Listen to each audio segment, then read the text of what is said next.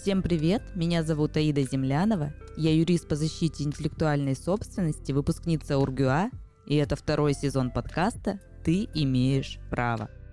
В этом сезоне мы поговорим о семейном и гражданском праве. В первых трех эпизодах мы затронули темы, которые связаны с имущественными вопросами, про наследство, про дарение, про сделки с имуществом и споры с застройщиками. Следующие эпизоды я хочу посвятить семейному праву. Сегодня мы поговорим про элементы, если дети остались с вами, то вы автоматически имеете право на элементы, то есть на деньги для питания и для содержания, которые закон обязывает выплачивать одного из супругов другому. А также забегая вперед, хочу сказать, что не только родитель выплачивает элементы для несовершеннолетнего ребенка, но и взрослый ребенок обязан будет платить элементы пожилому родителю. Мы поговорим об этом подробнее в нашем эпизоде. Размер элементов в России зависит от количества детей. Если у вас один ребенок, то, соответственно, размер элементов составляет 1 четвертую или 25% от доходов. Если у вас двое детей, то тогда 1 третья или 33,3% от дохода. Ну и если у вас 3 и более детей, то выплата составляет 50% от доходов или 1 вторую от доходов. Иногда по решению суда размер элементов может быть установлен в твердой денежной сумме. Например, когда речь идет о тех, кто получает нерегулярный доход. Ну и, конечно же, многие сталкивались с теми ситуациями, когда бывший супруг не платит элементы. Что же делать в подобной ситуации? Вы всегда можете обратиться к судебному приставу и попытаться через него провозаимодействовать, чтобы было возбуждено исполнительное производство, чтобы были наложены аресты на счета, также запрет на выезд за границу. Ну и, конечно же, очень действенным способом является привлечение к уголовной ответственности за неуплату элементов. И в случае, если с момента развода прошло какое-то время, вы ранее не обращались за элементами, то в случае обращения вы имеете право взыскать за предыдущие периоды, но не более трехлетнего срока с момента обращения в суд. То есть все, что было за три года до этого, вы имеете право взыскать, независимо от того, обращались вы ранее в суд или нет.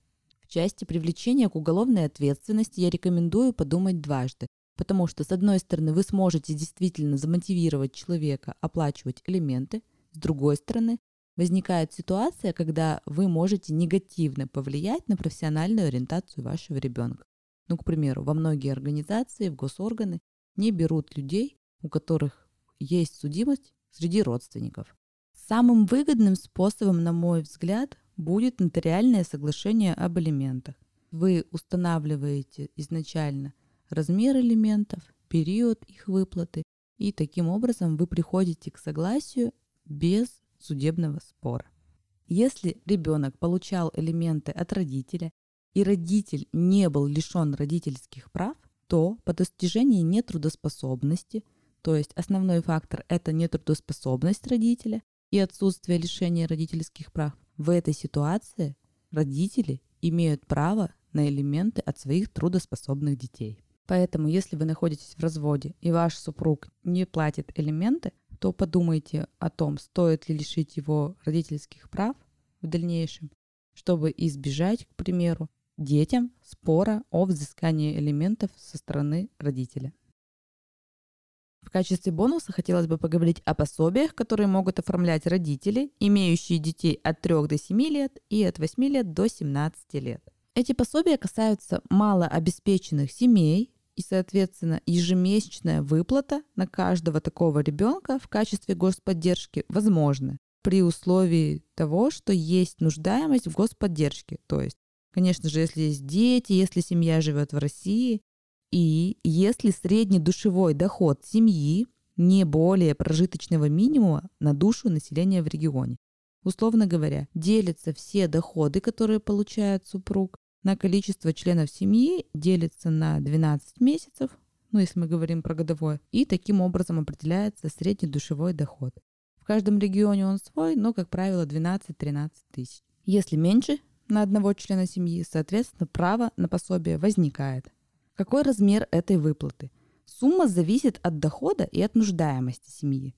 Как правило, от 50 до 100%. Зависит, конечно же, от того, насколько среднедушевой доход превышает прожиточный минимум.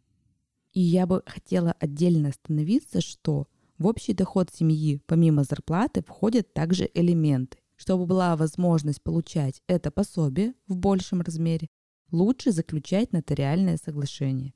Нотариальное соглашение и доходы по его выплате не учитываются в общем доходе и, соответственно, не влияют на эту выплату. Также на выплату не влияют те выплаты, которые получались ранее, материальные помощи, выплаты по социальному контракту. Социальные контракты – это меры поддержки со стороны государства. Например, сейчас возможны такие меры поддержки для самозанятых и для индивидуальных предпринимателей.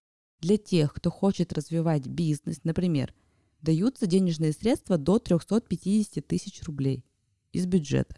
Нужно представить документы, а также бизнес-план на развитие бизнеса и в дальнейшем отчитаться, куда вы потратили деньги. Условно говоря, можно купить ноутбук, заключить договор аренды и потратить денежные средства на эти нужды. Единственное, что нужно будет, конечно же, подтвердить, что расходы были понесены фактически. И вот это как раз-таки выплаты по социальным контрактам, которые не учитываются при определении выплат. Также есть выплаты по социальным контрактам, которые касаются субсидий на оплату жилищно-коммунальных услуг. При отсутствии задолженности за оплату таких услуг и при наличии основания в виде низкого уровня дохода можно также получить и такую субсидию. Ссылку прикреплю. Могу поделиться интересным примером из моей практики, когда супруга подала на взыскание элементов супруга, но он был не настолько прост и всегда сохранял любые чеки, которые касались его прогулок с детьми. То есть во время каждой прогулки он сохранял все в бумажном виде, в электронном виде, что он потратил на кафе, на мороженое, что он потратил денежные средства на развлечение ребенка.